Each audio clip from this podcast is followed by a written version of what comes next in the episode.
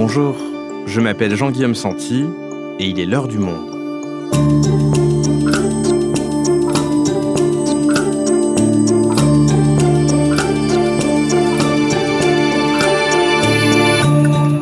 Aujourd'hui, nous vous expliquons les enjeux de négociations très très tendues entre les Américains et les Russes autour de l'Ukraine. Ces derniers mois, Vladimir Poutine a massé quelques 100 000 soldats tout près de la frontière avec le pays, provoquant une réaction occidentale immédiate et l'ouverture de pourparlers. Quelles sont les positions des uns et des autres? Y a-t-il un risque d'escalade militaire, voire d'invasion russe? Benoît Wittkin est correspondant à Moscou, il nous explique pourquoi l'Ukraine cristallise les tensions. Ukraine, les enjeux du bras de fer entre la Russie et les États-Unis, un épisode produit par Adèle Ponticelli, réalisation Amandine Robillard.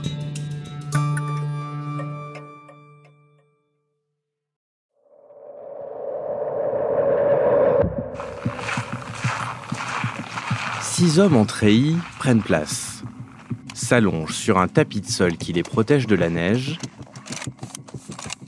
rechargent leurs armes. Et tirent. Les uns après les autres, ces groupes de snipers russes s'entraînent au tir dans un paysage blanc de neige. Nous sommes dans la région de Rostov, en Russie, non loin de la frontière ukrainienne. Et la scène se passe le jeudi 13 janvier, c'est-à-dire tout juste le lendemain de la rencontre entre la Russie et l'OTAN. Signe que la Russie maintient une pression maximale sur l'Ukraine et ses soutiens occidentaux, 100 000 soldats russes sont toujours massés à la frontière.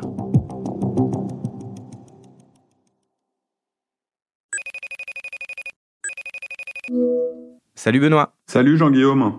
Benoît, pour commencer cet épisode, est-ce que tu peux nous expliquer pourquoi l'Ukraine est aujourd'hui un point de tension majeur entre Russes et Américains à travers l'OTAN? Pour bien comprendre ce qui se joue en ce moment, cette euh, toute dernière phase de tension, il faut revenir un peu en arrière. Alors pas des années, mais simplement à, fin octobre 2021. Et c'est à ce moment-là que les États-Unis disent avoir repéré des troupes russes et des troupes russes importantes massées à la frontière ukrainienne. C'est à ce moment-là qu'ils font part de leurs préoccupations et que va débuter cette phase de toute dernière négociation. Pourquoi est-ce que cet euh, avertissement américain est important et pourquoi est-ce qu'il constitue un, un choc au niveau mondial? C'est que l'Ukraine est un pays euh, stratégiquement important et très très scruté. Alors il est collé à la Russie, évidemment, il partage une longue frontière avec euh, celle-ci, de 1500 km, et surtout c'est un pays sur lequel tout le monde a les yeux rivés depuis 2014. L'Ukraine a donc basculé aujourd'hui dans un déchaînement de violence sans précédent. Kiev est livré au chaos. Par dizaines, les blessés sont évacués. Autour de la place de l'indépendance, les snipers des forces anti-émeutes tirent à balles réelles. C'est l'époque où le dirigeant qui était euh, à gros traits considéré comme pro-russe, Viktor Yanukovych, est renversé par une révolte populaire que les Russes déjà interprètent différemment et eux parlent de coup d'État. Mais l'important est que cette révolte populaire amène au pouvoir un gouvernement pro-occidental qui veut faire prendre un virage géopolitique à l'Ukraine. La Russie, à l'époque, a répliqué en annexant la Crimée, elle a répliqué en alimentant une guerre dans le Donbass.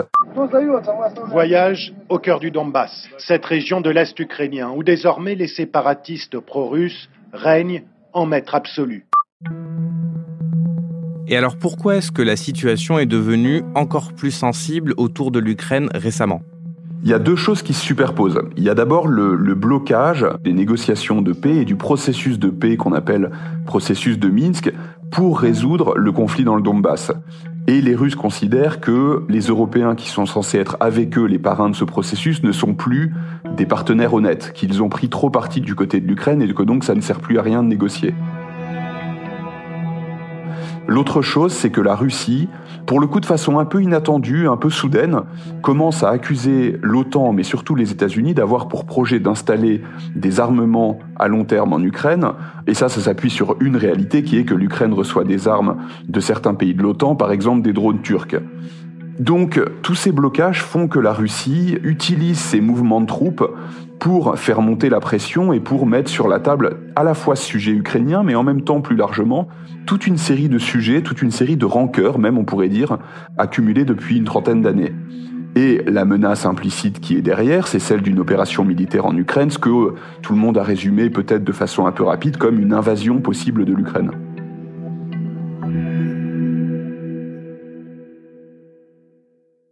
Et donc ces négociations, elles ont vocation à faire baisser la tension. Alors qui y prend part? Parce qu'au final, beaucoup d'acteurs sont mêlés dans cette affaire. La Russie, les États-Unis, le gouvernement ukrainien, l'Union européenne. Il y a beaucoup d'acteurs, mais la séquence diplomatique qui se joue, c'est vraiment entre la Russie et Washington. Pour la forme, on va dire, il y a eu euh, des séquences de négociations qui ont été organisées entre la Russie et l'OTAN, mais l'essentiel se joue entre Washington et Moscou pour une raison simple. C'est la Russie qui dicte l'agenda. Or, la Russie considère que le seul vrai décideur s'agissant des questions de sécurité, même en Europe, ce sont les États-Unis. Et donc, c'est uniquement avec eux qu'il faut discuter. Alors qu'attend la Russie de ces négociations? Quelles sont ses demandes? Formellement, la Russie a agi de façon euh, très nette. Elle a rédigé et soumis fin décembre aux Occidentaux deux projets d'accord, prêts à signer en quelque sorte, l'un destiné aux États-Unis, l'autre à l'OTAN. Les trois demandes les plus importantes et qui sont les plus sensibles pour les Occidentaux et pour les États-Unis, c'est un engagement de la part de l'OTAN à cesser tout élargissement dans le futur, notamment vers l'Est, et donc en premier lieu, c'est dit explicitement, un élargissement à l'Ukraine et à la Géorgie. Le deuxième point tout aussi sensible, c'est un retrait des forces de l'OTAN des pays où ces forces se sont installées depuis 1997, depuis la dernière vague d'élargissement à l'Est. Et le tout dernier point, c'est s'abstenir de toute présence militaire future dans des pays qui ne sont pas membres de l'OTAN. Et là encore, on parle de l'Ukraine, puisque la première demande russe, c'est que l'Ukraine ne soit jamais membre de l'OTAN, mais qu'elle n'accueille pas non plus de, euh, bases militaires ou encore pire de missiles. Concrètement, ces demandes, ça veut dire deux choses. Ça veut dire, s'agissant de l'Ukraine, une finlandisation, c'est un, terme qui fait référence à la situation de la Finlande pendant la guerre froide, une forme de neutralisation. Et de façon plus large, ça revient à demander à rebâtir en profondeur tout l'ordre européen de l'après-guerre froide. Et alors face à ces demandes russes, que répondent les États-Unis? La réponse des États-Unis, mais aussi la réponse de l'OTAN, puisque l'OTAN a été consultée et ses 30 membres ont parlé vraiment d'une manière unanime, c'est un refus sur le, les choses qui sont les plus essentielles pour Moscou. C'est ces deux premières demandes, le non-élargissement et le retrait des forces qui sont déjà présentes dans certains pays de l'OTAN. Les États-Unis proposent en échange, alors déjà une discussion sur ce troisième point, celui des déploiements futurs, une discussion aussi plus large sur le contrôle des armements, des choses qui existent déjà, mais ça, euh, ce que dit Moscou, c'est que ça ne convient pas à la Russie. Et d'ailleurs, c'est un autre problème, évidemment, cette position euh, très sévère de la Russie. Ces demandes ont été présentées sous forme quasiment d'ultimatum, et aujourd'hui, elle dit euh, que si ces demandes les plus essentielles ne sont pas accepté, on ne peut discuter sur rien d'autre, tout en ne proposant pas d'ailleurs de contrepartie vraiment valable. La Russie ne propose pas même en échange une discussion franche sur la Crimée ou le Donbass, où elle reconnaîtrait par exemple être partie prenante au conflit. Donc si je te suis bien, si la Russie refuse même l'idée d'une troisième voie de compromis, en gros c'est bloqué, c'est ça? Comment ça pourrait se passer maintenant? C'est assez difficile à dire. La seule chose dont on est sûr, c'est que la situation est sérieuse, on va dire. Au printemps 2021, les Russes avaient déjà déployé des troupes à la frontière ukrainienne et tout le monde s'en était sorti avec un premier euh, sommet virtuel entre Poutine et Biden. Et en fait, ce qu'on comprenait, c'est que c'était un peu une question de statut pour les Russes, que leur rôle de grande puissance soit euh, formellement et à nouveau euh, entériné via cette rencontre. Là, il ne s'agit pas de faire des rencontres pour des rencontres, c'est ce que disent les Russes. Ils veulent des réponses, ils veulent des réponses positives et ils veulent des réponses écrites. On sait que sur l'essentiel, c'est pas que c'est bloqué, mais c'est que la réponse sera négative que les Russes ont déjà dit que à partir du moment où ces demandes essentielles étaient ignorées, on allait à la confrontation. Et ce qu'on ignore, c'est quelle forme prendra cette confrontation. Les Russes, alors c'est un peu vague, Poutine parle d'une réponse militaro-technique, et les Américains eux-mêmes se préparent aussi à cette confrontation. Eux, leur politique, c'est de dire qu'ils n'interviendront pas militairement pour défendre l'Ukraine, mais ils euh, ils posent assez ouvertement sur la table les types de sanctions qui pourraient être pris contre la Russie en cas d'escalade.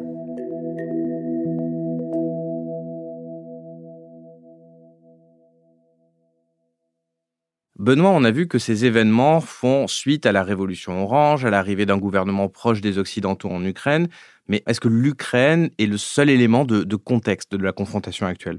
Non. En réalité, ces discussions, c'est aussi la conséquence directe de questions qui existaient bien avant 2014. J'ai parlé des rancœurs russes. Là, il faut remonter euh, aux années 90, à la fin de la guerre froide. Et quelles sont ces rancœurs?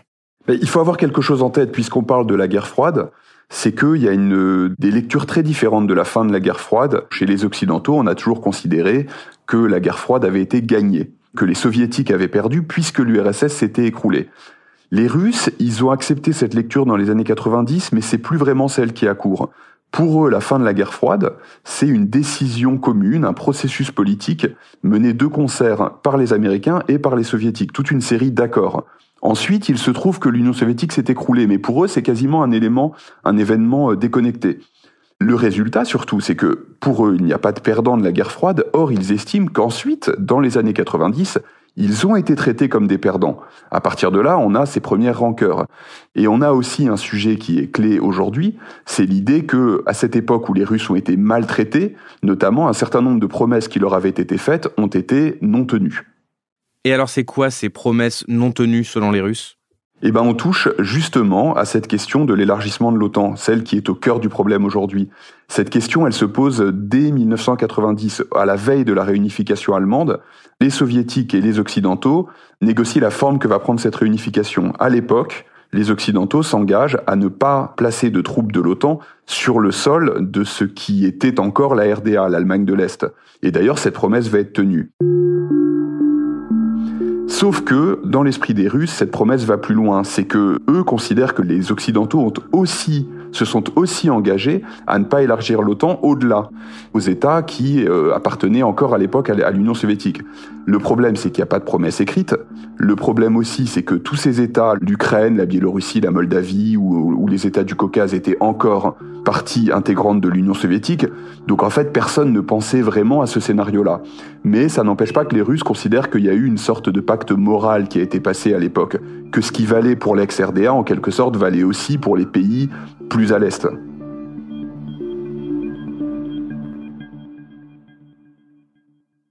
Donc les Russes considèrent que les Américains sont tenus par ce pacte moral dont tu viens de nous parler. Que répondent les Occidentaux à ça?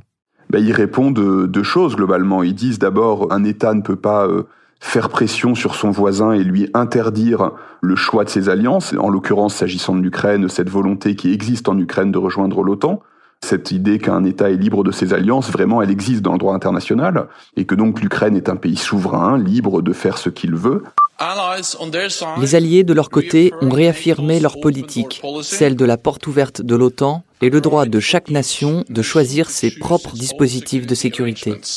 Et puis il y a autre chose, les Occidentaux, ce qu'ils rappellent, c'est que si on parle d'engagement écrit et de vraies promesses formelles, celles-là, il y a un document qui existe, l'acte fondateur Russie-OTAN, qui régit euh, depuis 97 les relations entre les deux blocs, on va dire, pour reprendre le, la terminologie de la guerre froide. Et ça, ça donne un certain nombre d'obligations à l'OTAN de ne pas placer de troupes dans les pays qui sont frontaliers de la Russie. Et ça, globalement, cet accord-là, il a été respecté.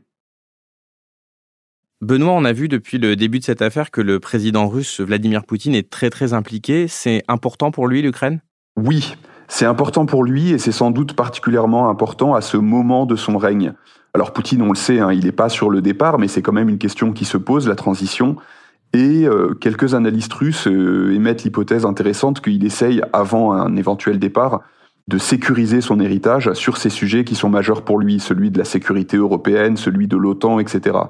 Et ensuite, oui, effectivement, le sujet ukrainien en tant que tel, il est important. On a tendance à souvent un peu surpersonnaliser quand on parle de la Russie, à placer Poutine au centre du jeu pour tout. Souvent, c'est une erreur, mais dans ce cas-là, c'est vraiment important. C'est-à-dire que c'est un sujet qui le prend au tripes, on va dire. L'Ukraine, c'est pas seulement une question de sécurité, c'est aussi une question euh, symbolique, historique, avec euh, comme euh, point de départ quelque chose qui est pas forcément évident, qui est que pour lui, l'Ukraine est une incongruité. Alors explique-nous ça. Pourquoi est-ce que l'Ukraine a une importance aussi symbolique pour Vladimir Poutine et les Russes? Qu'est-ce qui se joue ici? Pour Poutine, et il le dit souvent, il l'écrit même souvent, signe que c'est vraiment une obsession importante pour lui, pour Poutine, les Russes et les Ukrainiens sont un seul et même peuple. Il le dit de cette façon-là. Et ça, ça tient à une lecture de l'histoire, de l'histoire très ancienne, celle de la Rousse de Kiev, qui est, à l'époque médiévale, l'entité ancêtre des futurs États slaves. La Russie, l'Ukraine, mais aussi la Biélorussie, par exemple. Et en ce sens-là, l'Ukraine n'est en fait pas un pays, mais simplement le berceau de la Russie. Elle est créée dans ses frontières actuelles à l'époque soviétique. elle n'est pas destinée à devenir un État indépendant, ce qu'elle est devenue en 91. Donc on a déjà une première incongruité. Et l'autre chose qui, pour Poutine, fait que l'Ukraine est une incongruité ou même un pays à la souveraineté un peu factice, c'est justement ce choix de 2014 qu'on a évoqué. Dans l'esprit du président russe, si les Ukrainiens font le choix de l'Ouest, c'est uniquement parce qu'ils sont sous la domination de l'Ouest. C'est un choix qui va contre nature et qui en quelque sorte le renforce dans son idée que l'Ukraine, dans sa forme actuelle, est un État euh, bidon, à la souveraineté bidon elle aussi. Donc l'interprétation de Vladimir Poutine de Maïdan en 2014, ce n'est pas celle d'une révolution, mais quoi, d'un coup d'État fomenté par les Occidentaux? Oui, un coup d'État, et surtout un coup d'État destiné à transformer l'Ukraine en, euh, Poutine appelle ça une anti-Russie, c'est-à-dire une plateforme pour nuire à la Russie, et là, derrière, il y a un non-dit côté russe, parce qu'il est évidemment pas avouable. C'est que l'idée d'une Ukraine démocratique qui arriverait à lutter efficacement contre la corruption, par exemple, c'est un contre-modèle dangereux pour la Russie. Et en revanche, ce qui est dit de façon ouverte, ce que Poutine appelle cette plateforme contre la Russie, c'est un pays sur lequel on déploierait euh, des armements, des troupes occidentales. Benoît, on en parlait au début de cet épisode, la version euh, maximaliste, on va dire, des menaces de Vladimir Poutine, c'est une invasion russe en Ukraine. Est-ce que ces craintes, elles sont justifiées aujourd'hui? La crainte de la guerre, au minimum, elle est justifiée. D'abord, la guerre, elle existe en Ukraine. Il y a eu l'annexion relativement pacifique de la Crimée en 2014, mais il y a la guerre du Donbass qui, elle, se poursuit toujours. Donc, réchauffer ce conflit plus ou moins gelé, c'est une option qui est assez facile. Qui plus est, en plus, dans le passé, on a déjà vu des guerres déclenchées à des moments et de tensions géopolitiques importantes. C'est par exemple le cas de la guerre en Géorgie en, 2008 et aussi euh, de moments où le pouvoir russe en interne peut se sentir un peu plus faible et donc choisit la voie de l'escalade, voire du conflit, pour remuscler son pouvoir et son emprise sur le pays. Ensuite, quelle forme ça peut prendre Est-ce que ce mot d'invasion est justifié? Ça, c'est une autre question, parce que une invasion comme ça, une invasion pure et simple de l'Ukraine, ça aurait un coût qui est quand même très élevé pour la Russie. Dans quel sens exactement? Bah, On parle de, coûts financiers, mais évidemment pas seulement. Le plus dur à, à justifier vis-à-vis d'un peuple, c'est le coût humain. Or, oui, l'armée russe est évidemment bien plus puissante que l'armée ukrainienne, elle serait capable de prendre des territoires, de réduire énormément ses capacités, mais est-ce qu'elle serait capable de tenir des territoires? L'Ukraine, c'est un pays qui est très grand, et son armée, par rapport à ce qu'elle était en 2014, c'est-à-dire complètement aux abois, elle s'est largement euh, professionnalisée et renforcée. Donc tout ça, ça fait que là, pour moi, l'invasion est un peu la version euh, maximaliste, comme tu le disais. Et d'ailleurs, les Russes, évidemment, ont un avantage à entretenir le flou sur ce que pourrait être la réponse. Ça fait partie de la négociation, de laisser l'ennemi dans, euh, l'incertitude et dans l'ignorance. Poutine, on l'a dit, parle d'une réponse militaro-technique. En réalité, ça peut vouloir dire pas mal de choses. Ça peut être une opération militaire ciblée contre euh, l'Ukraine, par exemple, via des frappes aériennes, mais ça pourrait être d'autres choses. Ça pourrait être une escalade diplomatique, par exemple, en reconnaissant les républiques séparatistes de Donetsk et Lugansk. Ça peut être une escalade géostratégique en déployant, par exemple, des missiles nucléaires sur des nouveaux territoires. La Crimée, c'est une possibilité. Bref, les options sont euh, très nombreuses. Et puis, on le sait, euh, les Russes, dans le passé, ont déjà fait la démonstration euh, de leur inventivité dans ce domaine-là. Merci Benoît. Merci Jean-Guillaume.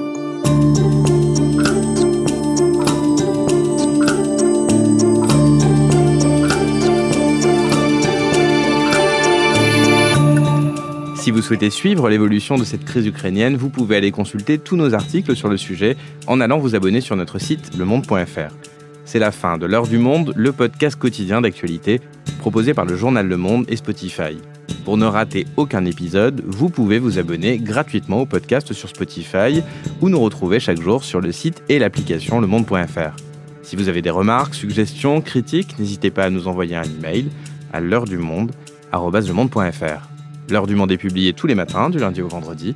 On se retrouve donc très vite. À bientôt.